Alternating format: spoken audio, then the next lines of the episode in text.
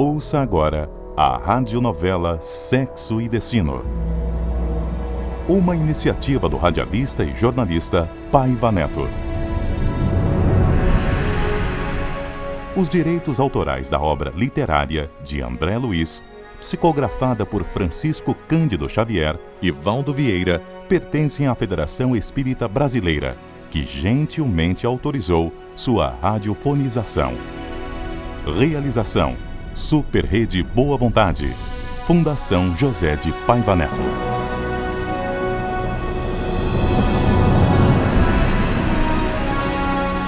No capítulo anterior, Marita, no seu próprio quarto, sofreu os assédios do seu pai adotivo e foi salva pela madrasta, que chegou de repente depois de sentir forte intuição de sair de uma festa e voltar para casa. Sexo e destino, amor e consciência, liberdade e compromisso, culpa e resgate, lar e reencarnação. Uma comovente história nascida na dura forja da realidade cotidiana.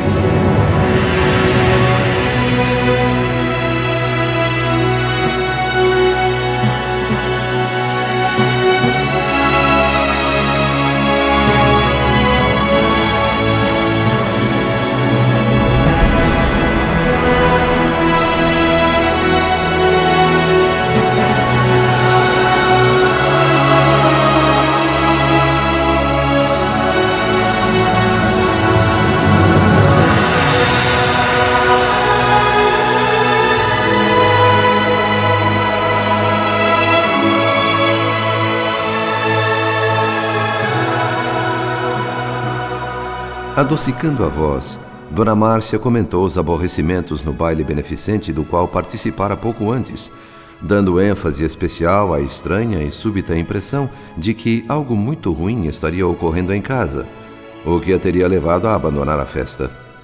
Desconfiado e atento, Cláudio registrava o que a esposa dizia. Parecia uma espécie de aviso, como se houvesse um curto-circuito perigoso ou um ladrão houvesse invadido nossa casa. Afinal, o problema era com o gás. Ainda bem que você teve o mesmo palpite que eu e chegou mais cedo resolvendo. Tudo já passou, felizmente. Mesmo assim, minha vinda para casa foi providencial. Há dias eu venho espreitando o momento em que você esteja calmo e bem-humorado, como agora, para falarmos de um assunto sério. Coisa que nos toca de perto e que eu. e que eu não posso decidir sem você. O que me leva a pensar que a calma e o bom humor que você viu em mim estão com os minutos contados. Eu tenho me sentido cansada, Cláudio. Muito cansada. Menos que eu, com certeza. Sabe o que é esgotamento por horas e horas de trabalho extra? Já estourei os meus limites. Eu não aguento mais. Portanto, a senhora trate de resumir essa conversa ao mínimo. Eu tenho mais o que fazer. Quero ler, pensar, quero ficar só. Pelo menos isso eu espero que me concedam nesta casa. Talvez você não saiba, mas o meu ginecologista me pediu uns exames. Fiz a consulta porque não é de hoje que venho sentindo palpitações, insônia, sufocações, uma sensação estranha de peso, calores no peito. Diz o médico que se trata de menopausa precoce e que eu estou tomando remédios, mas os problemas domésticos aqui em casa não me dão folga. Dona Justa não dá conta do serviço sozinha. Nós não temos arrumadeira, eu estou sendo obrigada a passar roupa, encerar, limpar a casa e até ajudar no fogão. Nossa despesa mensal aumentou. Só o conserto da geladeira custou uma fortuna. Marina, coitada, trouxe duas gratificações que ela recebeu por serviços extras mas assim mesmo estamos em déficit. Preciso de 5 mil urgentemente.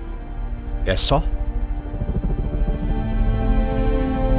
A pergunta, em tom de zombaria, foi como uma chicotada em Dona Márcia. Sua doença, os problemas, as reclamações não receberam a mínima consideração do marido. Um par de olhos frios, um profundo desdém e a quase certeza de que, em pensamento, ele a estaria bombardeando com a pergunta: por que não morre de uma vez? A bem da verdade, em outras ocasiões já dissera claramente essa frase. Incessantes atritos entre os dois acabaram por incinerar toda a ternura que um dia existira. Ela sabia disso. Mas por que tanto ódio? perguntava-se. Será que nem um mísero retalho de consideração merecia? Mesmo não amando o marido, vigiava-lhe a cabeceira, providenciava tratamento caso ele adoecesse. E agora, necessitada que se achava de um tratamento para evitar arriscada cirurgia, recebia dois monossílabos secos desferidos em seu rosto como tapas. No silêncio cheio de tensão que se seguiu, Cláudio fez menção de retirar-se. Profundamente irritada, Dona Márcia o segurou. Não, você não vai sair agora. Vai ficar aqui e ouvir. Esta casa não é só minha. Será que você não enxerga mesmo os nossos problemas ou, ou se faz de cego? Não sabe do que acontece com Marina e Marita? Enquanto crianças eram anjos, cresceram, viraram pesadelos. Eu tenho sofrido calada. Mas agora você vai fazer a sua parte. Isso assim não pode continuar. As duas meninas são diferentes uma da outra. Admita isso. Marita não passa de uma estranha que. que eu recebi de braços abertos e criei como se fosse minha filha. Suportei afrontas, comprometi a minha saúde, gastei meu tempo, não me poupei. Fiz tudo o que pude. E hoje. Hoje o quê? Nossa, nossa filha Marina está sendo humilhada. Será que você não percebe? Não vê as dificuldades dela? Deixe de fazer cenas, Márcia.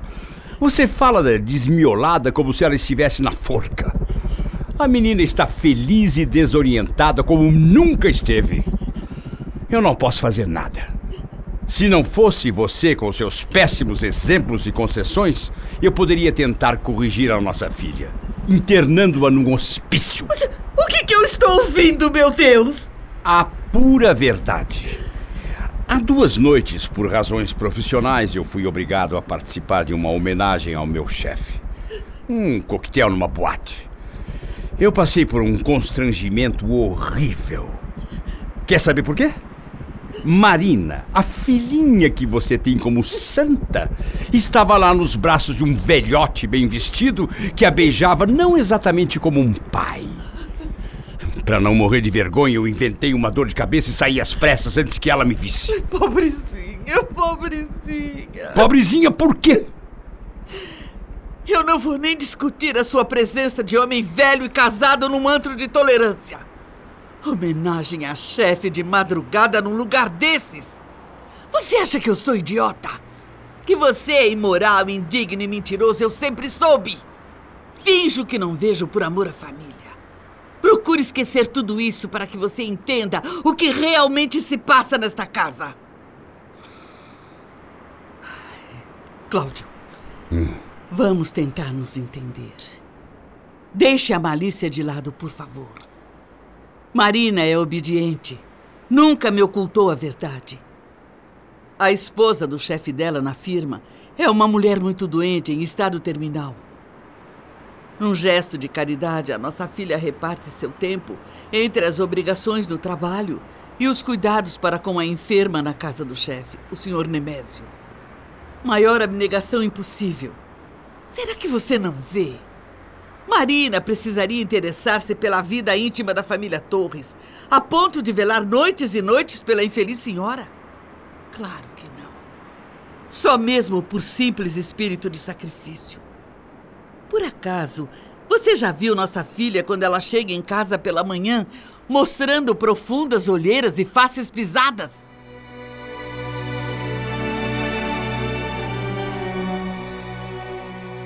Uma complicada reviravolta ocorreu na mente de Cláudio.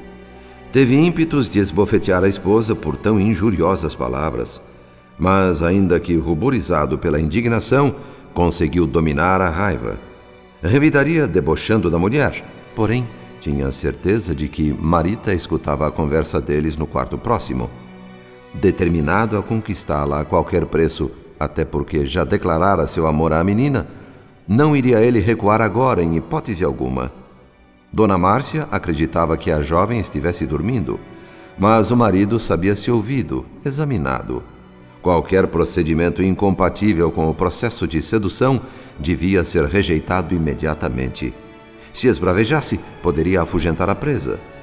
Sabiamente optou por aguentar insultos, fossem quais fossem, tirando o melhor partido possível daquele diálogo com a esposa. O amigo desencarnado ao lado dele funcionava como insuflador de ideias, fortalecendo-lhe a alma. A fabulação de um complementava-se no outro. Examinar detalhes, falar com intenção, manejar Márcia para alcançar Marita. Juntos faziam da mulher de Cláudio um instrumento perfeito, um trampolim. Com essa renovada disposição, o pai adotivo de Marita, se não chegou a sorrir, pelo menos suavizou a expressão, fingindo resignar-se ao império da paciência. Desarmada por aquela repentina impassibilidade que confundiu com benevolência, prosseguia Dona Márcia. O senhor Nemésio Torres está desarvorado diante de uma tragédia que a fortuna dele não pôde conjurar. Tem muito dinheiro, negócios prosperando, mas o coração está abatido. Afinal, espera a morte da esposa e isso é uma questão de dias. Nossa filha compadeceu-se dele. De tanto amparar a doente, acabou sendo tocada pelo sofrimento do marido, que conscientemente se aproxima da viuvez. Marina tenta revigorá-lo como pode. O que há de tão espantoso nisso? Mas assim, afogando-se na bebida em lugares suspeitos? O que são esses dois, afinal? Crianças destemperadas? Não me lembro de tê-los visto rezando pela tranquilidade da enferma. Por que essa ironia? Você, numa situação igual a dele, com certeza não iria se consolar com lágrimas. Mergulharia na farra. O senhor Nemésio, portanto, não está sendo inconveniente. Deve sim procurar ambientes alegres a fim de ganhar forças. E também não vejo maldade na forma como ele trata a Marina. Ela sempre foi uma boneca mimada e adora esses afagos. Aos meus olhos, tudo isso é muito justo, muito claro. Dona Beatriz e o senhor Nemésio tiveram somente um filho. Não foram, como nós, premiados com a ternura de uma filhinha no lar. E nem adotaram alguma pequenina estranha a eles. Marina me conta tudo o que se passa, Cláudio. É uma jovem sensível e carinhosa com pena do chefe e tentando reconfortá-lo. Reconfortá-lo, sei. O seu sarcasmo não vai resolver nada, Cláudio. Nossa filha está certíssima. E por favor, pare de rir. Há um outro assunto muito sério a ser tratado. Obviamente você não ignora que Marita está namorando há alguns meses o Gilberto, o filho do senhor Nemésio e de Dona Beatriz. Parece algo simples e corriqueiro, mas não é. Venho acompanhando discretamente essa ligação dos dois. E acredito que o rapaz tenha por ela um sentimento forte, verdadeiro. Os bilhetes, telefonemas, conversas deles me, me confirmam essa impressão. Não deixei de me afligir, é claro, quando os vi deitados na relva, bem abraçadinhos, num canto isolado da floresta da Tijuca. Meu coração de mulher e de mãe disparou no ato. Marita foi adotada, não tem o meu sangue. Mas, para todos os efeitos, ela é minha filha. Acho que ela foi longe demais. E esse fato merece atenção rigorosa.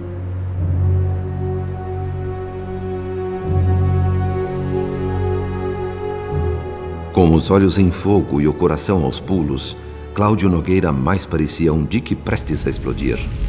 Então, Márcia também sabia, pensou. E se sabia, esperta como era, deveria estar omitindo detalhes, detalhes escabrosos, deliberadamente esquecidos. De qualquer forma, um dado a mais para atormentar Cláudio. Paquetá não havia sido o único palco dos beijos que odiava. As tórridas cenas de amor entre Marita e Gilberto aconteceram também na floresta da Tijuca. Pego de surpresa por não imaginar a mulher informada sobre esse namoro, Tentou, mas não conseguiu conter o grito de animal ferido. Espicaçado pelo ciúme, deixou irromper o homem selvagem que lhe dormia na polidez. Ingratidão, ingratidão, ingratidão! Com a volúpia de quem alcança uma vitória em cheio, Dona Márcia esboçou um sorriso sutil, não percebido pela fera enjaulada em que se convertera Cláudio. Favorecer Marina e massacrar Marita, os objetivos da mulher. Só que a fúria expelida pelo marido enquanto caminhava a esmo pela sala teve interpretação equivocada. Julgava a Dona Márcia presenciar a repulsa de um zeloso pai indignado. A raiz do azedume era mais profunda nascia nos imprevisíveis atos de um apaixonado preterido.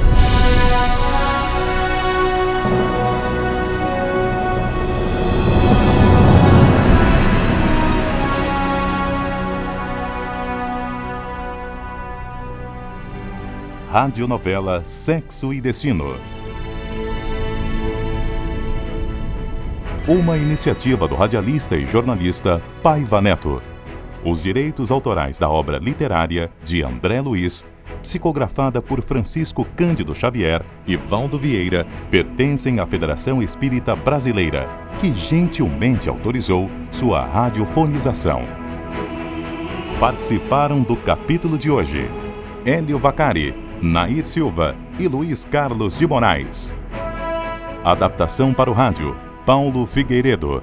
Técnicos de gravação e montagem: José Newton Tonin e Arthur Fraga Pereira. Sonoplastia: Márcio Brasílio e José Newton Tonin. Técnico de mixagem e masterização: Arthur Fraga Pereira. Supervisão: Marco Dameto. Direção de estúdio e direção geral: Arlete Montenegro. Realização: Super Rede Boa Vontade. Fundação José de Paiva Neto.